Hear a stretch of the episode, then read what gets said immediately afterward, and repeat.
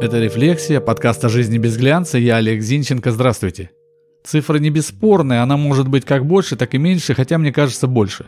За 5600 лет обозримой истории человечества на Земле произошло почти 15 тысяч войн, в которых погибло более 3,5 миллиардов человек. 2,7 войны в год. Если кому-то кажется, что цифра завышена, то прямо сейчас на планете идет 30 войн. Никто не считал, это просто невозможно сделать, сколько в эту самую минуту происходит убийств. Исключительно подтвержденных случаев убийства человека человеком почти 450 тысяч в год на планете.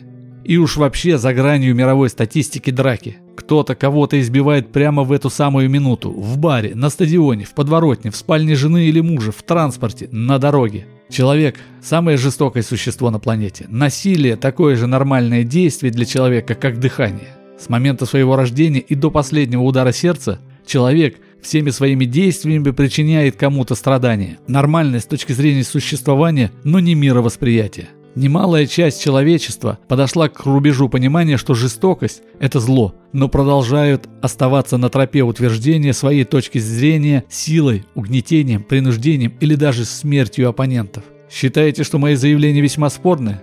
Сейчас я вам докажу, что звериный оскал гневного примата все еще с нами и даже никуда не исчезал. Вспомните детскую жестокость. Себя вспомните.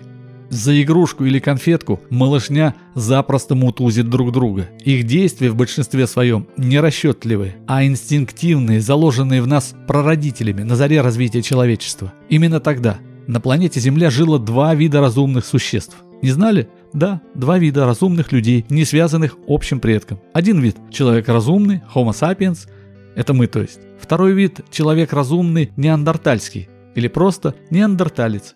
Неандертальцы появились намного раньше нашего вида, 500 тысяч лет назад, а развились 150 тысяч лет назад.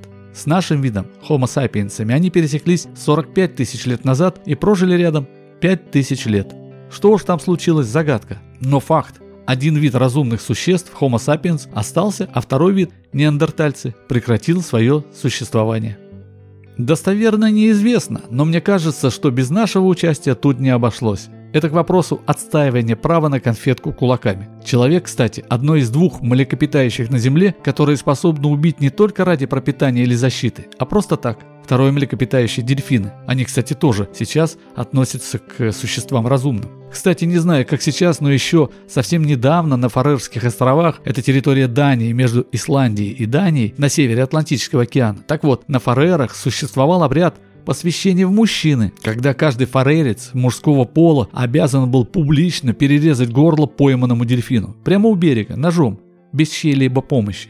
Раньше это делалось для пропитания, а сейчас – вот вам и ритуал. До чего уж далеко ходить? Охота, древнейшее занятие человека. Раньше источник пропитания, а сейчас? То-то и оно. Второй этап – школа. Это просто-таки кузница жестокости, от учеников до учителей. А детская жестокость, она, как известно, самая циничная. А вспомните познание мира детьми, от дергания кошки за хвост до испытания рогатки на воронах и воробьях. Взрослый человек способен уже не только кулаками причинять страдания. Есть тут и психологическое давление, использование служебного положения, ложь, оружие. Ложь – это вообще изысканное оружие для подавления себе подобных. Ложь – вторая сущность человека. Если вы прислушаетесь к себе и своим поступкам, окажется, что ни дня без лжи не проходит. Исключение, пожалуй, такие люди, как мать Тереза. Но это только подтверждает правило – человек сеет вокруг себя жестокость. Вот и сейчас коронавирус – но огромная масса людей, от губернаторов до дворников, не желают носить маски. Они не в себе уверены, нет. Им на других наплевать. Это эгоизм и равнодушие, апофеоз жестокости.